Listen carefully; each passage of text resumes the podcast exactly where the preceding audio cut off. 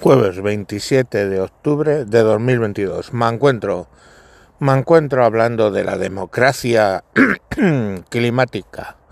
Eh, ahora lo vais a entender. Os voy a poner un bonito extracto del inicio del programa en la SER de Ángels Barceló. Sí, la de No, no te vayas, Pablo, no hagas caso a la ultraderecha.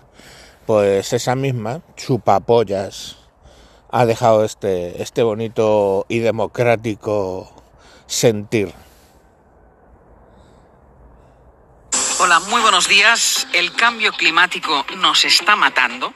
Esto no es solo una alerta que lanza Naciones Unidas, es una realidad ya que se desprende de un exhaustivo estudio llamado The Lancet Cutdown, elaborado desde 2016 y cuya conclusión es demoledora. Son los peores hallazgos encontrados hasta el momento. El cambio climático, dice el estudio, está socavando cada vez más los pilares de la buena salud y está agravando el impacto de la pandemia del COVID. No es un estudio futuro, es un estudio de lo que ya se percibe.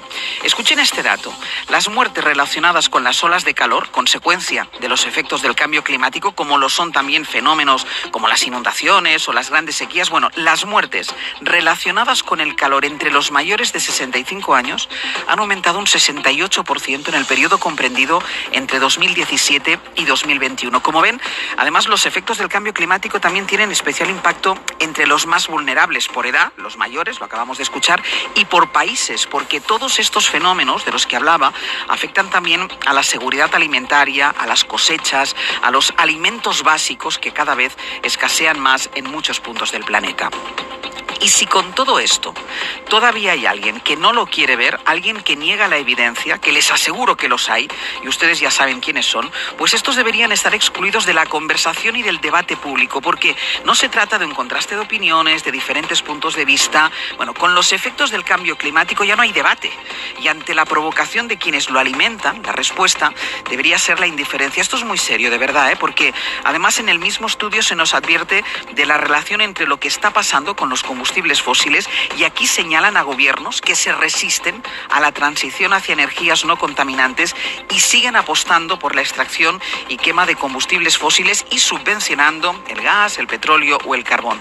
Es verdad que en este siglo vamos de emergencia en emergencia, pero ya no se puede aparcar más la emergencia del cambio climático. Debe formar parte del debate político y debe ser una prioridad para los dirigentes del mundo entero y para nosotros también. Debemos modificar mucho, muchos de nuestros hábitos y acostumbrarnos a que las cosas no pueden ser como antes, ni se puede dar pábulo o altavoz a los que lo niegan. Nos va la vida en ello. Ángeles Barceló. Hola. Hola. Bueno, pues sustituyan, yo que sé, la palabra cambio climático por aborto o sustituyan la palabra cambio climático por transexuales o lo que quieras y saquen del debate a la gente que opine distinto. O sea, mm, qué sentir democrático. A ti te puede caer como una patada en los cojones, no te digo que no, el hecho de que haya gente que niegue el cambio climático. Pero eh, sacarles del espacio público porque piensan distinto, ¿por qué? O sea, mm, ¿qué van a usar? El delito de odio. Odio las nubes. Odio a las nubes y entonces como odio a las nubes, pues delito de odio y a la puta calle. Hombre, os puede hacer gracia, ¿eh? Lo del odio a las nubes. Pero estamos a semanas, que no meses, pienso yo, de que llegar y decir, por ejemplo, la frase, no, ninguna persona nace en un cuerpo equivocado, pongamos por caso, o los niños tienen pene y las niñas tienen vagina, decir eso te puede o te va a llevar a la cárcel. ¿Cuándo pasará eso con el aborto? El que diga, por ejemplo, que el aborto es un asesinato, eh, pues están en ello también, ¿vale? Quiero decir, hoy por hoy, si vas a manifestarte delante de una iglesia gritando curas pedófilos, pues eso no tiene mayor consecuencia menos que la líes gravemente. Pero ir a rezar en silencio delante de una clínica abortista, sí que te puede llevar al, a, a la cárcel. Entonces, por delito de odio, precisamente.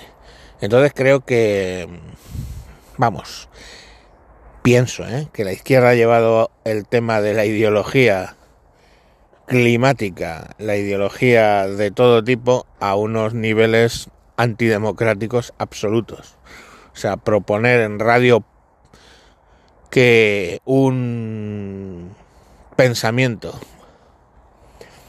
inocuo en el sentido de que no debería, no va diciendo, matad a todos los que piensen que haya cambio climático, no, no, el cambio climático no es generado por el hombre. frase que te sacaría del espacio público, según esta Goebbels de mierda, malparida, chupapollas de la izquierda. Mm, ¿Se puede decir Goebbels de la izquierda? Me, pues sí, pero otra cosa que probablemente te acabe llevando a la cárcel. En breve. No sé, o sea, yo llamadme raro, pero creo que las libertades personales están en escapada, vamos.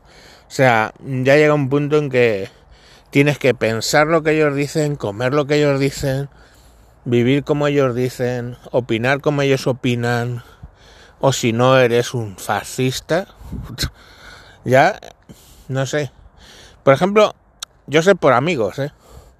Porque a mí pues no no me ocurre. Pero sé por amigos que los críos le están teniendo una deriva a la derecha brutal como efecto de las situaciones que pasan aquí. O sea, tanto te dicen eh, que los hombres somos mierda por el hecho de ser hombre, que hay gente que lo interioriza y pues empieza con comportamientos misóginos. O tantas veces te dicen que eres un fascista, que llega un punto que lo interiorizas y ya reclamas ser un fascista. Y así todo. Esos son los, los efectos secundarios de el liberticidio que, le encanta a la izquierda cometer cuando está en el poder. Mm, pues nada, celebremoslo todo lo que podamos. Hasta que nos metan en la cárcel por celebrar. Yo qué sé. No lo sé. No lo sé. Mm, por cierto, un transexual eh, no puede abortar. Uy, lo que ha dicho. Yo con eso, vamos, un transexual eh, no puede abortar y menos cuando hace una ola de frío en verano. ¡Hola!